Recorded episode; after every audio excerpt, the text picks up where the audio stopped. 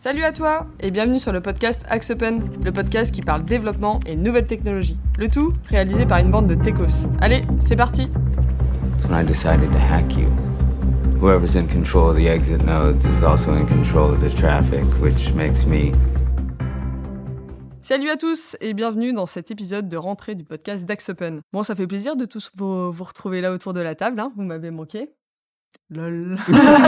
Fallait répondre. euh, oui, nous aussi, Ah non, Camille, je, fais, je manqué. fais les questions-réponses. Ah oui, ok, d'accord, c'est rhétorique. c'est mon nouveau format de rentrée.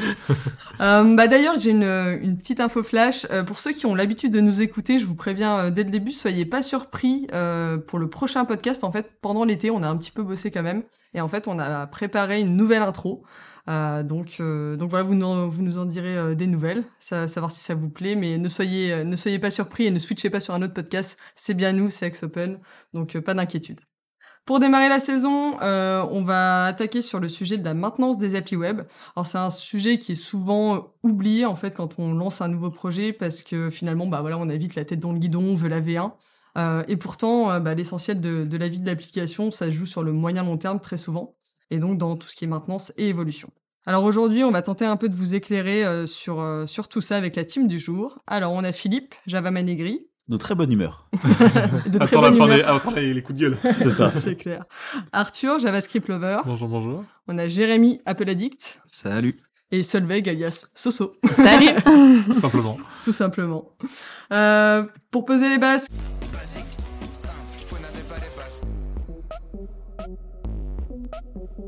Comme d'habitude, alors avant de rentrer dans le détail du détail de la maintenance, euh, on va prendre juste un petit peu de recul euh, pour expliquer un petit peu euh, le, le cycle de vie de l'application. Philippe, je te laisse poser les, bases pour la rentrée. Allez, c'est parti. Alors, on voulait effectivement parler de la maintenance, mais je voudrais juste mettre un petit, un petit dézoomage pour qu'on ait tous en tête les, les mêmes grandes phases de ce que c'est qu'une application. Une application, généralement, elle commence toujours par une phase de conception. D'accord? On peut appeler ça autrement, réflexion, tout ce que vous voulez. Mais on conçoit l'application, elle n'est pas encore développée. Après, il y a la phase de développement. Donc, on va vraiment la construire. Après, on a une phase de recette, généralement, dire OK, ça valide à peu près ce qu'on a envie. Et après, on a la phase de mise en production. Ça, c'est le périmètre, j'ai envie de dire, le plus court qu'on a d'une application. Mais en fait, après, une fois que vous l'avez mis en production, bah, il se passe euh, la vie de l'application. Et finalement, euh, ce qu'on s'aperçoit dans toutes les applications qu'on a, c'est que la vie d'une application dure beaucoup plus longtemps que sa phase de construction. Donc l'objectif, c'est de se dire, euh, quand on regarde le cycle de vie d'une application en entier, bah, c'est de se dire 80% du temps de l'application, 80% du temps où elle va être exploitée, tous les coûts de l'application sont souvent euh, beaucoup plus grands dans la maintenance que dans la phase de construction. Et la dernière phase euh, qu'il faut préciser, c'est la phase de décommissionnement. Je sais que c'est pas une phase qu'on a l'habitude de parler, surtout quand on crée une application, mais il faut se dire que l'application, à un moment, on ne pourra plus la maintenir, elle va mourir, et il va bien falloir qu'on fasse quelque chose pour la détruire et potentiellement récupérer les données et les envoyer vers quelqu'un d'autre.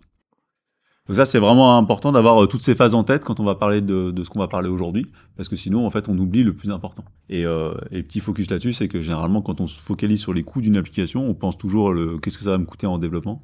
Il faut bien se dire que dans une application d'un cycle de vie classique 5-7 ans, ça va vous coûter 80% en maintenance et 20% seulement à la phase de construction. Donc anticiper la phase de maintenance, c'est primordial. En même temps, est-ce que c'est pas des fois un peu compliqué quand tu te dis que t'as même pas lancé le projet euh, de penser déjà à sa fin, quoi? Et est-ce que c'est pas un peu des fois triste, finalement? Bah, c'est à la fois, euh, oui, je suis d'accord, c'est un peu triste, c'est pas très commercial de dire qu'à un moment l'application on va l'acheter, euh, et pourtant en fait quand vous voyez les coûts faramineux qui sont dépensés pour aller récupérer les données d'une vieille application qu'on a en fin de vie, ou les coûts qui sont mis pour, bah en fait on va jeter l'application parce qu'elle a jamais été maintenue, euh, faut, faut voir qu'en fait faut en parler quoi, même si c'est pas très sexy au début, mais il faut penser déjà à la fin. Si on se concentre, euh, du coup, on reviendra après hein, sur, sur tout le, le cycle de vie, mais si on se concentre principalement sur, euh, sur la maintenance, alors on entend plein de termes, hein, maintenance euh, corrective, préventive, euh, évolutive, euh, TMA, MCO. Soso, tu peux nous faire un petit point def euh, pour nous expliquer un peu tout Ouais. ça? Je vais faire ça. De toute façon, tu as dit tous les termes. En gros, on va euh, parler de MCO, de maintenance préventive et de maintenance évolutive, essentiellement dans la TMA. TMA, je crois que t'as pas dit ce que c'était l'acronyme, mais c'est tierce maintenance applicative. Et la MCO, ça va concerner tout ce qui est euh, correction de petites anomalies sur des applications. Euh, et là-dessus, on va sans, en général être attendu sur des SLA qui vont être en général euh, comptés en termes d'heures ou de jours euh, sur les tickets qui arrivent. Donc, euh, on va euh, être attendu sur le, le temps de prise en compte d'un ticket, sur euh, le temps qu'on met à mettre une solution euh, de contournement en place et euh, le temps qu'on met à mettre une solution définitive en place. Ensuite, on va avoir de la maintenance préventive où là, ça va être un petit peu plus euh, tout ce qui va être euh, mise à niveau de framework. Et tout ça, ça va viser à sécuriser euh, la maintenabilité et la pérennité des applications. Ouais, c'est quand tu vas dire attention, euh, je vous préviens, il va y avoir une nouvelle mise à jour et tout ça. euh. C'est ça. Euh, mais alors ça, ça peut être euh, les équipes qui le qui préviennent le client. Ça peut être aussi des euh, alors à la suite d'audits ou alors le client aussi qui fait la demande spécifique là-dessus. Différents trucs. Ok. Ouais. Et ça, ça va donner lieu à des plans d'action qu'on mettra en place pour les suivre. Et ensuite, on a la maintenance évolutive. Et là, ça va concerner toutes, enfin, moi en tout cas, sur les thémas que j'ai eus, c'est toutes des petites évolutions de quelques jours. Et, euh, ça, en général, c'est plutôt des demandes de, clients. Et là, on les formalise sous forme de lot pour ensuite euh, les faire. Je crois que j'ai fait le tour. Je sais pas si quelqu'un veut ajouter euh, d'autres. Ouais, C'est sur la partie MCO, l'acronyme, donc maintenance en conditions opérationnelles. Donc c'est vraiment le fait que l'application soit toujours disponible pour l'utilisateur. Ouais, et du coup, quand on parle de maintenance, c'est vrai qu'on l'a pas précisé, mais tout ce qui est TMA, c'est tierce maintenance, c'est parce que c'est géré par un prestat hein, qu'on l'appelle tierce maintenance. Mais sinon, ce que ça peut être géré des fois en, en interne. Mais on utilise le- la, la TMA même en interne. En fait, interne, c'est- vous le dites aussi, puisque oui, c'est. oui, c'est un terme générique. En gros, c'est tout ce qui va être euh, Je dans sais la tête. Ils ont encore des- inventé, je sais pas combien de Non, termes. dans la- tête- en fait, dans la tête des clients, le- la TMA, c'est tout ce qui va être. euh, alors, c'est c'est pas la définition stricto sensus qu'on a, qu'on a pu avoir, mais c'est vraiment tout ce qui va faire qu'on corrige les bugs, qu'il y ait une équipe qui soit formée, qui soit capable de, de réparer l'application. Ça, c'est vraiment la TMA. La MCO, ça diverge un petit peu de, de- d'effectivement de, de, de ça, c'est que ça englobe l'infra, c'est-à-dire que il faut que l'application fonctionne et on va tout faire en sorte pour que l'application fonctionne. Ça, ça peut aller de redémarrer le serveur, euh, rajouter de la RAM, vider le disque dur, euh, et euh, même aller corriger des petits bugs en prod, ce genre de choses. Être assez large. Et euh, tiens, Philippe, je vais te laisser le point historique, euh, histoire de faire un petit retour en arrière. Là, là maintenant, aujourd'hui, est-ce que finalement, euh, on la voit de la même manière que- qu'il y a dix ans? Est-ce qu'on s'en préoccupe de la même manière ou est-ce que c'est plus un enjeu aujourd'hui? Nous vivons tous un moment historique. Je vais te faire une. C'est dur de se positionner euh, pour le coup parce que parce que là maintenant c'est vraiment un sujet qui est qui est vraiment euh, dépendant des entreprises. Euh, il y a toujours eu de la maintenance sur les projets informatiques. Je veux dire, on sait que du moment où il y a une ligne de code, il y a un bug potentiel, donc il faut faire quelque chose. Euh, il y a 10 ou 15 ans en arrière, on était presque plus structuré que maintenant. euh, parce que les clients avaient, ça en tête. Ils avaient des grosses équipes qui faisaient de la maintenance, de la TMA, qui étaient structurées pour faire ça. Ce qui a vraiment changé sur ces, dernières années, c'est que la réactivité, la demande de réactivité est beaucoup plus grande. Qu'aujourd'hui, on s'attend à ce que ben, y ait moins de bugs sur les applications, mais surtout qu'elles soient corrigées beaucoup plus vite. Tout ce qui tourne autour de l'agilité, ça a vraiment euh, quand même été euh, quelque chose qui, a, qui est venu bouleverser le cycle de développement euh, des maintenances. Historiquement, vous faisiez un patch tous les mois et c'était bien, quoi. Et l'utilisateur, il attendait un mois qu'il avait son patch et c'était très bien. Maintenant, aujourd'hui, c'est plus le cas. Les gens s'attendent à ce que vous fassiez des mises en prod rapidement, des correctifs rapidement, ce qui peut poser plein de problèmes. Je ne sais pas si c'est un peu plus loin qu'on en parlera, mais euh, mais euh, voilà, qui, va. Donc c'est vraiment le, rythme et la vitesse avec laquelle on essaye de, faire les choses qui changent, mais ce qui est vrai aujourd'hui dans n'importe quelle euh, partie d'informatique, c'est-à-dire qu'aujourd'hui on essaye d'aller toujours de plus en plus vite pour livrer des fonctionnalités et de la même chose pour les correctifs. La maintenance, pourquoi aujourd'hui Enfin, c'est quoi les grands enjeux. Enfin, dans sa globalité? Pourquoi est-ce que c'est aujourd'hui aussi important? Parce qu'effectivement, il y a la partie bug, c'est une partie, mais il y a aussi d'autres choses qui englobent la, la, la maintenance. Peut-être si on, si on parle un peu de tout ce qui est perte de connaissances, etc. Enfin, il y a aussi d'autres enjeux derrière, de la dette technique, etc. Il y a d'autres choses à gérer que les bugs euh, à proprement parler. Ouais, c'est, c'est, en fait, quand on parle d'accélération du cycle de vie, quand on parle d'accélération en méthode agile, ça va dans tous les sens. C'est-à-dire qu'à la fois, euh, ben, le client, il peut remonter des bugs beaucoup plus vite parce qu'il a des gestionnaires de tickets qui sont instantanés. Il peut chatter directement avec l'équipe de développement là-dessus. Donc, ça va à la fois euh, beaucoup plus vite là-dessus. Mais l'effet aussi d'accélération générale, c'est que les gens restent de moins en moins longtemps dans les sociétés. Euh, ils documentent de moins en moins parce qu'on a de moins en moins d'argent pour le faire. Et comme il y a un turnover de plus en plus élevé, ben, en fait, votre ticket, de plus en plus, il tombe sur des gens qui sont euh, peu ou pas formés sur le logiciel. Donc euh, ça, c'est un des enjeux euh, très problématiques de la MCO. C'est qu'en fait, on a de la TMA au sens large et puis de la maintenance, c'est que on a mis en place des tonnes et des tonnes d'outils pour être hyper efficace. Et en même temps, on, a, on perd beaucoup le savoir dans les entreprises de plus en plus. Enfin, je veux dire, aujourd'hui, euh, même si euh, on essaie de travailler à intégrer des cycles de documentation, de formation, de qualification, il y a peu de- d'applications qui sont correctement documentées avec une documentation qui est à jour, qui est maintenue, qui est, vivante aussi, c'est-à-dire euh, que la connaissance est maintenue vivante dans les équipes, c'est assez rare, c'est compliqué. Mais entre nous, est-ce que c'est vraiment possible d'avoir une documentation à jour tout le temps euh, C'est compliqué. dans la réalité C'est compliqué, mais c'est super important. Au moins d'avoir une doc de base euh, sur juste l'installation, euh, la compréhension du métier aussi, parce que mine de rien, quand on récupère une application qu'on n'a pas développée notamment, euh, le premier bug qu'on a, on sait pas toutes les Les tous impacts les effets de bord Ouais. qu'il peut y avoir. Donc c'est super important d'avoir une, con- une connaissance globale de toute l'infra et de tout ce que ça peut avoir derrière. Et ça, mine de rien, une, une documentation est toujours utile quand ça arrive. Bah, je pense avec l'arrivée de, de beaucoup de, de tout ce qui est agilité, etc., on a perdu un peu tout ce qui était euh, spécification au Mm. terme avec euh, tous les diagrammes qu'on a vus à l'école, tous euh, de Mm. cas d'utilisation, euh, de, de tout ce que tu veux. Et du coup, avec la- l'agilité, en fait, on veut tous vite faire des features tout de suite. Et du coup, bah, on prend pas le temps de se poser, de se dire, OK, euh, au Mm. niveau métier, euh, c'est ça, ça, ça, il y a les cas d'utilisation, euh, ça, c'est le diagramme de classe, ça, c'est le diagramme de base de données. Parce que ça prend du temps, parce que c'est pas forcément le plus kiffant à faire en tant que dev ou en tant que métier ou quoi que ce soit. Et du coup, oui, c'est sûr que quand une application elle a 5 ans, qu'on veut toucher une, une feature, ça se trouve en fait elle en touche 5 autres. Et si on avait eu un Mm. diagramme, on l'aurait vu. Mm. Mais Et euh, les, les, les 10 développeurs qui ont bossé, ils sont plus là. Donc, Mais euh, ouais. généralement, c'est le, problème, quoi. C'est un peu le problème. Pas de souci. Euh, dans les enjeux de maintenance, a aussi les enjeux de dette parce que les langages, frameworks, etc. évoluent. Et euh, Bah ça, c'est c'est pareil. hein. On, va, retourner sur le, problème de fond de l'informatique, c'est que ça s'accélère. Et ça s'accélère de plus en plus vite. Euh, et du coup, c'est très compliqué de maintenir une application à jour. Avant, quand vous aviez une version de COBOL tous les trois ans, ben, vous aviez le temps de l'avoir, le temps de l'anticiper, et puis vous avez qu'un langage à mettre à jour. Aujourd'hui, dans n'importe quelle application, vous avez euh, facilement 4-5 langages de programmation euh, qui s'empilent, euh, qui sont des parties différentes, le front, le back, et tout ce qui est pipeline, CI/CD, vous avez des tonnes de programmes, et tout cela ont des cycles de vie différents et plutôt courts. On parle plutôt d'une mise à jour tous les 6 mois, globalement. Donc ça veut dire que très très très rapidement, en fait, entre le moment où vous démarrez votre projet et vous allez le moment où vous allez le mettre en production, vous allez avoir une dette technique qui s'est déjà créée sur les technologies que vous utilisez. En plus de ça, vous rajoutez une dette technique qui est due au fait que ben, les développeurs sont pas des génies et du premier coup ils font pas bien. Vous avez très très vite, si vous faites pas attention et si vous ne mettez pas euh, euh, une, une stratégie en place pour maintenir la dette à un niveau bas, vous avez très très vite un tas de boue en fait. Et, euh, et c'est ce qui fait qu'aujourd'hui beaucoup d'applications sont jetées au bout de 2-3 ans parce qu'en fait ça devient très rapidement un tas de boue. Euh, parce que voilà, c'est j'allais dire, des fois, vous vous confrontez à des applications que vous voyez qui sont impossibles à faire évoluer. On se dit que fonctionnellement, on peut rien rajouter, ou c'est... Mm. De toute façon, ça va mourir, quoi. On essaie juste de la, bah, la maintenir en condition opérationnelle, ça. de relancer et de voir de ce que ça donne. Mais c'est vrai que des fois, c'est très compliqué de faire évoluer une application. Quoi. Mm. Donc là, c'est aussi un devoir de conseil à chaque fois de dire c'est super important de d'éviter la dette, comme disait Philippe, et de bah, de, de faire évoluer tous les ans. On le fait sur certaines de nos applications. C'est assez intéressant quand même. Mais euh, est-ce qu'aujourd'hui, euh, les, euh, les, les différents clients avec lesquels vous lancez des nouveaux projets, est-ce que si jamais nous, on ne vient pas les éclairer sur ce sujet-là, est-ce que les gens y pensent à la maintenance Non, naturellement je, vais être très honnête, ils s'en foutent. Ouais. Aujourd'hui, le chef de projet classique, il voit son projet, il voit quand il va le mettre en prod, mais la suite, ça l'intéresse assez peu.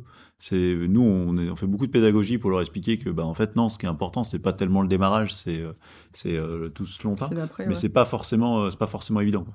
C'est pas forcément évident. Mais Est-ce que c'est pas non plus forcément évident de se projeter? Parce que tu dis à un moment donné, euh, enfin, tu parlais tout à l'heure des décommissionnements. Moi, j'imagine si tu as une application, que tu, enfin, je sais pas, un nouvel ERP que tu vas concevoir, tu vas te dire qu'il va durer théoriquement euh, des années, euh, t'espères 20 ans, etc. Et, euh, et finalement, tes besoins métiers vont évoluer en même temps que la boîte. Et c'est un peu dur de, tu vois, je pense, Ouais, c'est un peu dur. Et puis, euh, Bon, c'est un exercice, j'imagine, qu'il faut faire et tu Mm. vas forcément pas avoir la vérité, mais. euh, Non, mais toi, je, je pense qu'il y a, il y a 15-20 ans en arrière, on raisonnait plus en industriel, c'est-à-dire que c'était un investissement et on se disait qu'on allait rentabiliser sur X années. Du coup, on avait une vision euh, pluriannuelle. Aujourd'hui, euh, les- la majorité de nos clients ont une vision budgétaire qui est annualisée. En fait, ils n'ont pas cette notion de long terme. Ils l'ont plus. Et le chef de projet, il a un budget annuel, il n'a pas un budget euh, Mhm. sur 5 ou 10 ans. Il a ses objectifs et lui, Il il sait son objectif. et S'il arrive à le faire, euh, son chef est content, lui, il est content. Et puis, euh, c'est le Puis prochain qui prochaine- prendra la. Ouais, c'est ça. Et puis comme les gens restent pas dans les boîtes euh, au plus de 24 mois, bah, en fait, euh, son- le vrai problème, il arrivera, le gars, il sera déjà parti. Quoi. C'est triste. Too late. On va pleurer là. Ouais, c'est clair.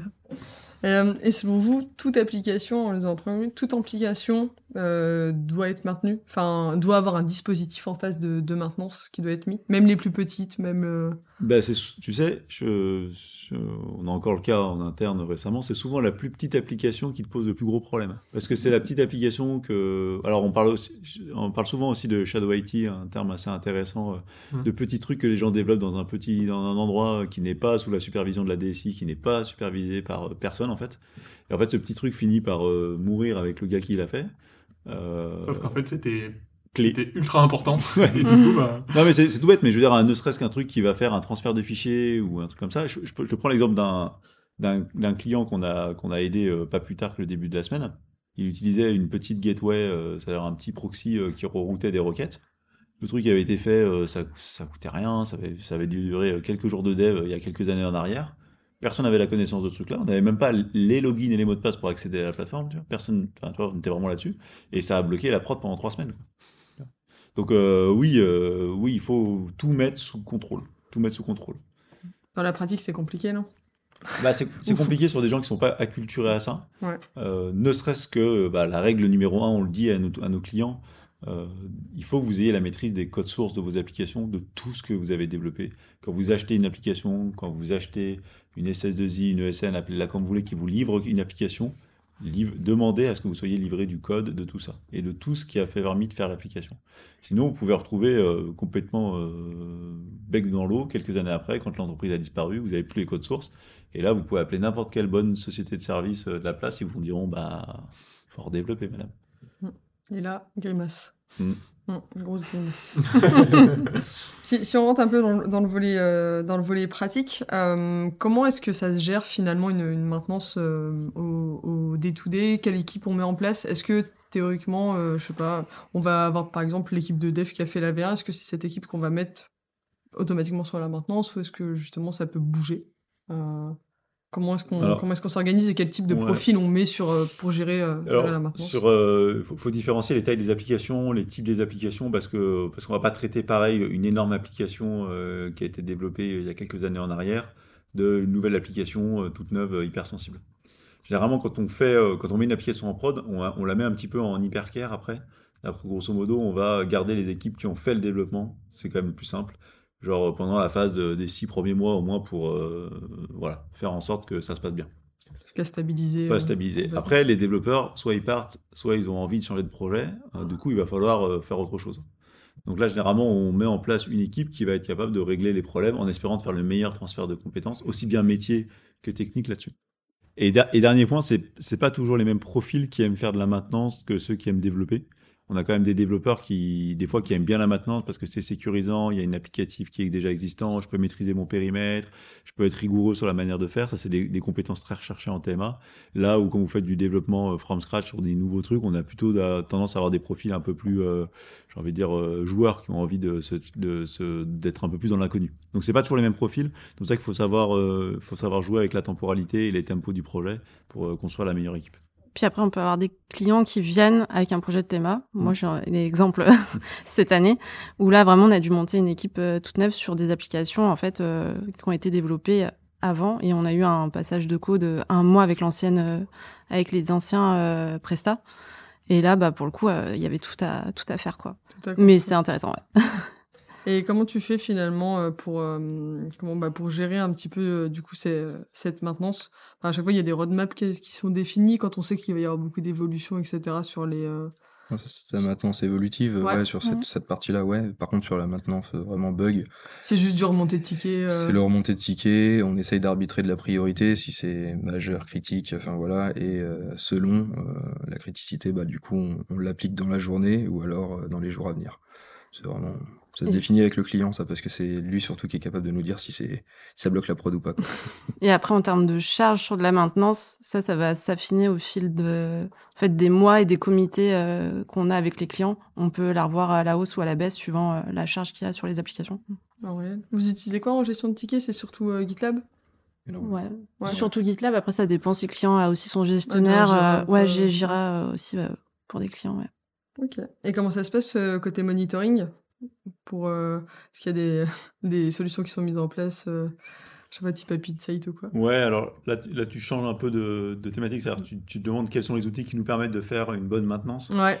Euh, effectivement, il y a toutes les solutions d'observabilité. Je crois qu'on aura été assez lourd à ce micro pour dire mettez les solutions d'observabilité, ça règle les problèmes.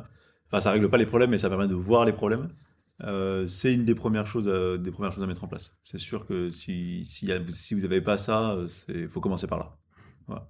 Je pense qu'il y a deux choses qui sont des, des bons, des, des bons outils de démarrage d'une TMA. Il y a euh, la mise en place d'outils d'observabilité et il y a aussi l'audit.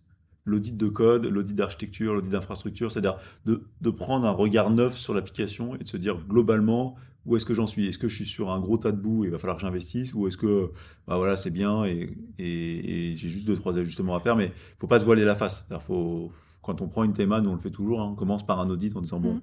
on ouvre le capot et voilà, qu'est-ce qu'on va trouver? Et vous avez jamais, enfin, j'imagine peut-être que si, de, de régression euh, quand euh, typiquement vous commencez à faire des corrections, etc. Jamais. Non, alors ça, Jamais.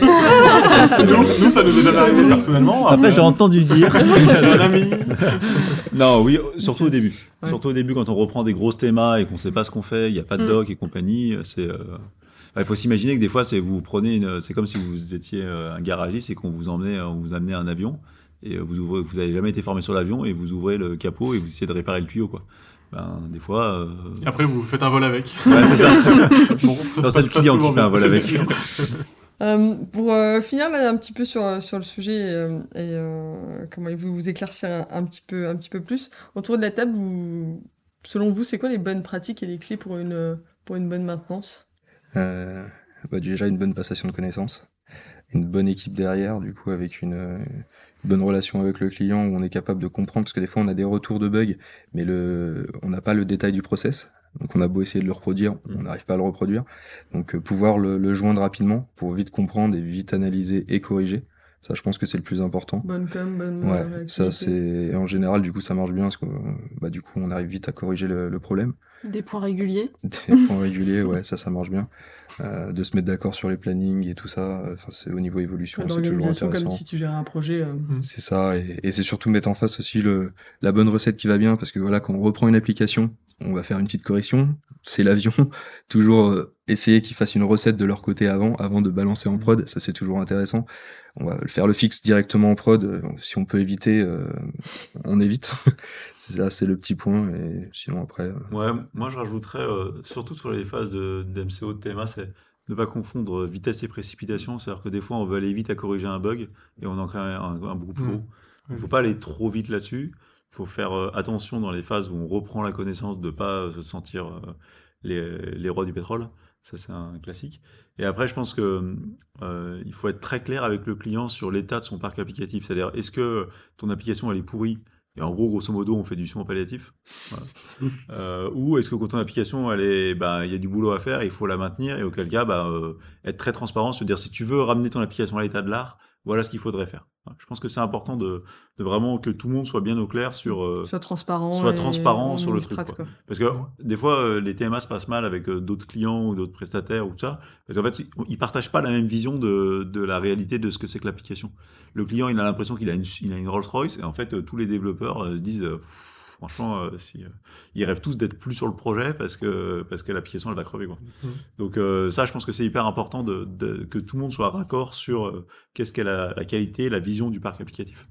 Et des fois, l'évolution de l'utilisation de logiciels fait que, euh, en fait, on, on met un patch, mais on sait très bien que ça va revenir. Donc, c'est aussi d'expliquer qu'est-ce qu'on peut mettre en place pour que ce problème n'arrive plus, quoi. Donc, euh, il faut que le client le comprenne, parce que ça fait des évolutions possiblement qui n'étaient pas prévues pour lui. Mais euh, derrière, faut qu'il accepte que le bug peut revenir euh, s'il fait rien, quoi. Conclusion, il faut penser la maintenance dès le début des projets et la gérer comme un projet euh, tout au long Oui, il faut se vie, dire quoi. que ça va être euh, la vie entière de l'application euh, est une fois que la construction est née. Quoi. Mm. C'est pas juste une livraison euh, qui arrive et il y a du boulot encore derrière. quoi. Non mais ça, je, vais c'est faire un le parallèle peut-être un peu osé, mais c'est comme un humain. C'est-à-dire que si tu t'intéresses à lui que pendant ses 0 à 3 ans, c'est bien. Mais en fait, il va quand même vivre 98 ans après. Il faut qu'il aille voir le docteur quand même. Quoi.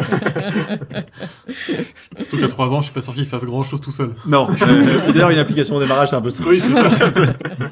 Euh, merci du coup pour vos éclairages sur le sujet. On va passer au coup de cœur. Coup de cœur. Arthur, tu as quelque chose à nous, à nous partager aujourd'hui? Oui, oui. euh, Bah, j'ai découvert, euh, bon, on a tous entendu parler de l'IA récemment, euh, de partout depuis quelques mois. Du coup, j'ai, je me suis mis à utiliser GitHub Copilot, qui est un, assistant de d'IA pour le code, qui en gros est une autocomplétion plus plus plus sur vos IDE classiques, et qui a des bons, qui a des avantages et des inconvénients. Euh, pour moi, le plus gros inconvénient, c'est que si on sait pas ce qu'on fait, il va vite faire comme ChatGPT et vous raconter n'importe quoi. Et ça peut marcher des fois, mais en fait, euh, ça marche parce que c'est ça marche, mais en fait, ça va pas marcher dans 99% des cas. Mais moi, je l'utilise surtout comme, euh, on va dire un, je pourrais dire un esclave, mais quelqu'un qui est là pour faire mes tâches ingrates. Donc, euh, par exemple, je veux générer euh, n'importe quoi, euh, des, données pour tester. En fait, euh, il va me faire tout seul, en fonction de mon modèle, un, set de 100 données tout de suite où je suis en train de faire des tâches un peu répétitives, et ben, en fait, lui, il va comprendre que essayé de faire ça, ça, et il va me- me- m'enchaîner toutes les tâches d'après. Ou quand je vais créer une classe où j'en ai fait 50 autres comme ça, lui, il, va, sait que j'en ai créé 49 autres comme ça, du coup, ma cinquantième, il va me la faire toute seule, etc. Et donc, je l'utilise plus pour faire mes tâches ingrates que pour lui demander des vraies choses intéressantes et intelligentes. Parce que souvent, même 99% du temps, il est complètement à côté de la plaque. Euh, mais en tout cas, pour faire les tâches, en fait, euh, il est, il est en tâche de fond et il me propose de l'autocomplétion de temps en temps. Et régulièrement, je prends ce qu'il me propose. Je peux le modifier, je le modifie souvent derrière, mais en tout cas, je prends ce qu'il me propose parce que ça m'évite de taper, euh, je sais pas, euh, euh, deux lignes de texte. Et c'est toujours ça de gagner. sur une journée entière de code, ça peut faire gagner euh, 5, 10, 15% d'efficacité. Et sur, sur tout un projet, ça peut être intéressant. Mais après, c'est ce que je dis souvent, c'est que il faut faire très attention à ne pas lui faire confiance aveuglément parce qu'il peut vite raconter n'importe quoi et que ça marche quand même si on sait pas ce qu'on fait. Ça compile, tu veux dire. Voilà, c'est ça, ça compile, mais en fait, euh, quand tu vas euh, essayer euh, dans des... euh, ou même juste, ça, ça fait pas ce que tu veux, mais en fait, t'as l'impression que ça fait ce que tu veux parce que lui, il t'a juste ajouté une donnée en brut. Mm. Enfin, voilà. Mais en vrai, moi, je trouve ça super intéressant euh, parce que ça t'aide, en fait, à faire les choses qui sont pas intéressantes pour le développeur, c'est-à-dire, euh, je sais pas, euh, faire des logs. En fait, si par exemple, tu veux, tu commences dans JavaScript, tu veux te faire un log, tu commences à écrire ton console, et il va te faire un vrai message de log en mode, euh, si tu veux log un utilisateur, il va mettre le nom de l'utilisateur est, au lieu que tu aies besoin de l'écrire toi-même, ça te permet tout de suite d'avoir quelque chose d'un peu plus intelligible. Et donc c'est pratique pour ça par exemple, ou pour faire des commentaires, vu qu'il le fait en français, tu vas te mettre automatiquement tout ton commentaire sur ce que fait ta fonction, d'après ce qu'il a deviné ce qu'elle fait, donc c'est souvent juste à 50%, mais t'as au moins la moitié qui est faite. Quoi. donc voilà, c'est moi je trouve ça intéressant pour t'aider à aller un peu plus vite, ça te fait pas coder 10 fois plus vite, mais euh, ça fait gagner euh, un peu de- d'efficacité, et, et franchement c'est cool. Et c'est pas ultra cher, ça coûte je crois 9 euros par mois. Comparé à un chat GPT qui coûte 20 euros. Je veux pas réagir. ouais, Non, mais je- savais que bah, Philippe, t'étais un peu réticent, mais. euh, Je, je sais pas si Philippe peut réagir parce qu'il a déjà un triple coup de gueule. Ouais, il a pas le temps, là, je crois que sinon on est, on est parti jusqu'à 19h. C'est ça. Allez, le serial coup de gueule. Coup de gueule. C'est parti. Euh, J'attaque, mais c'est tous, c'est tous autour de la même thématique, tu vois. Je suis quand même Ah. quelqu'un de, vois. dans le coup de gueule. Ouais, euh, tout à l'heure, j'évoquais l'idée de, de, d'API management euh, qu'on a réparé chez un client, euh, qui fonctionne sur les technologies Azure d'API management. Et Azure, quand même, franchement, moi, je comprends pas qu'en 2023, deux choses, c'est que pour écrire euh, cette espèce de pseudo-langage de truc, ils aient utilisé le XML. Ils utilisent le XML, et comme en fait c'est très verbeux de faire du XML, au milieu ils se sont dit on va pouvoir rajouter du .NET. Donc en gros, on peut utiliser un espèce de C Sharp, une vague truc de C Sharp, à l'intérieur de balises XML pour essayer de faire quelque chose, euh, pour coder quelque chose. Il veux dire, faudra inventer le, le HTML et le JS, c'est ça. Mais, mais tu te dis, mais pourquoi faire un truc aussi euh, si, si merdique? Et c'est tellement merdique que tu passes des heures sur cette interface un peu minable euh, à le faire. Et alors le deuxième coup de gueule, c'est le même truc, c'est l'interface. L'interface de chez Microsoft pour modifier ce fichier, mais c'est insane. Il y a une autocomplétion, mais je veux dire, euh, ils n'ont pas mis de chat GPT ou de, ou de, de Copilot, quoi. Le truc, il te propose des méthodes random, quoi. Mais vraiment random, quoi. Il Du n'existe coup, pas. Qui euh, n'existent pas. Tu veux dire, qu'il il te propose des balises HTML qui n'existent pas. Des balises XML qui En n'existent fait, pas. il est branché à un dictionnaire et Ouais, c'est ça. juste finir Je te dis, mais pourquoi, quoi? Pourquoi faire ça? Et euh, mon troisième coup de gueule, toujours le même truc, c'est qu'une fois que tu veux tester, donc c'est une API, hein, c'est une API RS que vous appelez euh, là-dessus, quoi. Euh, tout le monde utilise euh, l'outil Postman. Je pense qu'autour de cette table, beaucoup, il y en a d'autres qui utilisent Insomnia, mais Postman, mais quelle daube Non mais quelle daube On a passé des heures entières à essayer de faire marcher ce truc. Parce que Postman, son principe, c'est déjà, il s'ouvre, ça met 10 minutes à se lancer, tellement c'est lent, il faut s'inscrire, enfin c'est un truc, euh, voilà. Et en plus, il vous dit pas tous les headers, il vous masque un certain nombre d'headers qu'il envoie à la, à la gateway pour des enfin, publicités pour les Faut utilisateurs. cocher, faut cocher, Ah, fichier il- masqué. Et du coup, comme bon, la gateway était pourrie, elle avait des problèmes, peu importe, je passe. Je passe du coup, on a passé des heures à débugger. Jusqu'à ce qu'on utilise curl, qui je pense Oui, que pour cette table, voilà, de header. en ligne de commande, et tu te dis, en fait, des fois, tu te dis pourquoi on fait des trucs aussi compliqués pour des trucs aussi pourris, quoi. Et genre, Postman, si vous nous entendez, arrêtez de faire une interface aussi pourrie, quoi. C'est incroyable de faire un truc pour faire des appels qui mettent 10 secondes à se lancer, et faut s'inscrire. Non, mais t'es d'accord? Oui, bah, en plus, faut s'inscrire. euh, Faut s'inscrire. C'est hyper lent. C'est, c'est un truc de fou. Il te masse des headers, le truc, tu sais pas ce qui, enfin, franchement, quoi. Après, toi, si on t'écoutait, tu ferais tout en terminal Linux. Je dis pas ça, mais je dis juste qu'il y a, y y une limite, il y a une limite à ce que Oui. l'interface t'a- t'améliore, tu vois. Je veux dire, euh, quand tu la lances et qu'elle te, bon, parce qu'à mon avis, ça doit être un, un navigateur web derrière. Je pense que c'est Oui, une super pense idée d'avoir développé ça sur un atome. mais, euh, bon, voilà. Ça, je, franchement, franchement, il faut arrêter d'utiliser ces outils, ça ne sert à rien. On sent que ça fait longtemps que t'as pas fait de coup de gueule, t'en avais gros clair. là. Ah ouais, ça a fait du bien. Ça fait deux mois, il est en train de bouillir là. Bon, bah, merci hein, pour ces premiers coups de gueule de la saison. Comme quoi, il faut aller sur WS. hein. Bon, avant de se quitter, alors on n'a pas Théo aujourd'hui pour l'actu des Techos, mais c'était la keynote euh, d'Apple. Ouais. Euh, ils ont annoncé quoi de beau? Rien. Un nouveau pardon. téléphone comme Si, d'habitude. un iPhone 15 moins cher que celui d'avant, ce qui est Ouais, une première pour qui, un iPhone. qui est assez étonnant. si, ça y est, ils ont enfin mis l'USB-C. Oh, et Ça, c'est- 2023, c'est pas mal. Mais non, à part euh, nouvel Apple Watch, nouvel, nouvel iPhone. Euh, pas grand chose de nouveau. c'est pour ça que c'est triste quand un mec qui est fan d'Apple, il Il est là en train d'essayer de ramer pour essayer de sortir quelque chose. quoi. Non, mais c'est vrai qu'au niveau nouveauté, il n'y a pas énormément de choses. Si tu peux, j'ai vu que tu pouvais euh, contrôler ton Apple Watch avec ta main, Avec les deux doigts, ouais, avec, tu deux- peux, avec les deux doigts de ta main où t'as ton Apple Watch. tu peux répondre en juste en pratique, cliquant. hein, de- ouais, c'est C'est- très utile. Non, mais euh, oui. Une plus grosse batterie? Ah non. Non, Ça- plus petit par contre. C'est moins cher, c'est toujours plus puissant, toujours. euh, bon là après, j'ai j'ai envie de Mais, dire, euh, on n'a Tu pas vois, besoin euh, d'autant de autour puissance. cette quoi. table, je, je veux juste de. Enfin, je veux dire, ils, ils se vendent d'avoir gravé un, un processeur à 3, Ouais. 3 nanomètres pour aller plus vite. Mais je veux dire, qui, je veux dire, sur son iPhone, je parle pas de téléphone, un iPhone d'il y a 5 ans en arrière, Qui rame, ça n'existe pas. C'est vrai. Hein Après, leur, te- euh, leur puce, elle est bien pour les, Après, ouais, et du coup, après, ils, ils te disent, ouais, euh, on a amélioré la carte graphique du jeu vidéo, on peut faire du ray tracing, Oui. euh, super. Tu dis, Qui va jouer sur téléphone qui va jouer avec un- une résolution de fou sur son téléphone Enfin, Oui, Il y a un moment où je pense qu'il devrait s'arrêter, tu vois, et dire euh, on améliore, euh, on, on améliore la batterie, on fait moins cher, on on fait fait moins plus cher. Enfin, euh, Là, honnêtement, ça ne sert à rien quand même. Ouais. Même des gens qui sont geeks comme nous, La puissance, euh, ça fait c'est pas un coup de 3 gueule, ans. Euh, hein. non, mais Tu ça fait, Tu me le comptabilises pas dans les coups de gueule. Celui-là.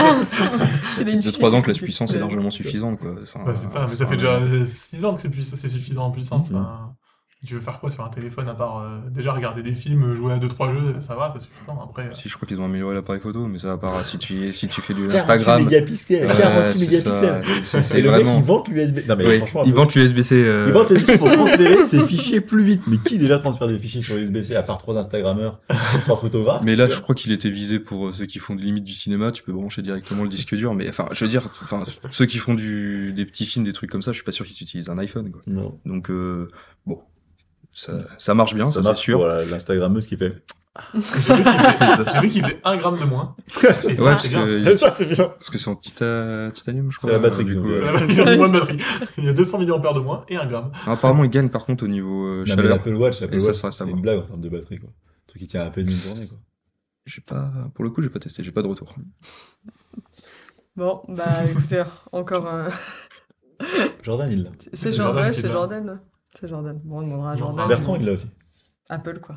Comme tous les ans, je crois. Non, mais Ces c'est con, dernières années, c'est con parce que c'est des super terminaux. Enfin, je veux dire, faut être honnête. Ah oui, mais- Ah bah moi, j'ai j'ai Apple depuis des années, je trouve que ça fonctionne bien. Effectivement, un tu gardes des années. qui a 10 ans. C'est un iPhone très bien, 8, euh, ouais, je, je sais La, pas la comment- durée de vie est incroyable. Enfin, Ouais. ça rame pas, quoi. ça rame pas. Ça rame pas. Par contre, effectivement, la batterie, c'est le, c'est le gros point noir, mais je Mm. crois qu'ils veulent pas faire trop D'efforts. dessus. Vous avez vu la feuille de sécurité qui est sortie là il y a deux semaines sur 0D Ouais, où tu pouvais, on pouvait t'envoyer un virus juste en t'envoyant un SMS. Mm. Et t'avais aucune chance de, genre, juste si tu recevais le SMS, c'est trop tard, ton téléphone était, T'es mort était fini. Mm. Ouais. Ok, non. Et te- ils sortaient les Pegasus, le truc de, de l'espionnage. Ok. T'allais faire une mise à jour très vite. Bon, là-dessus, merci tout le monde. Et puis, bah, on vous souhaite une, une bonne rentrée. Et, euh, et puis, bah, on se dit à bientôt. Et vous écouterez notre nouveau jingle euh, sur le prochain Même podcast. nous, on n'a pas entendu. Hein Même nous, même moi, si, mais pas en fait, entendu. t'es arrivé en retard, Arthur, mais Ah, j'ai diffusé à tout le monde. pardon, pardon. Bon, on l'écoute juste après. là. Allez, salut, salut Au revoir. Salut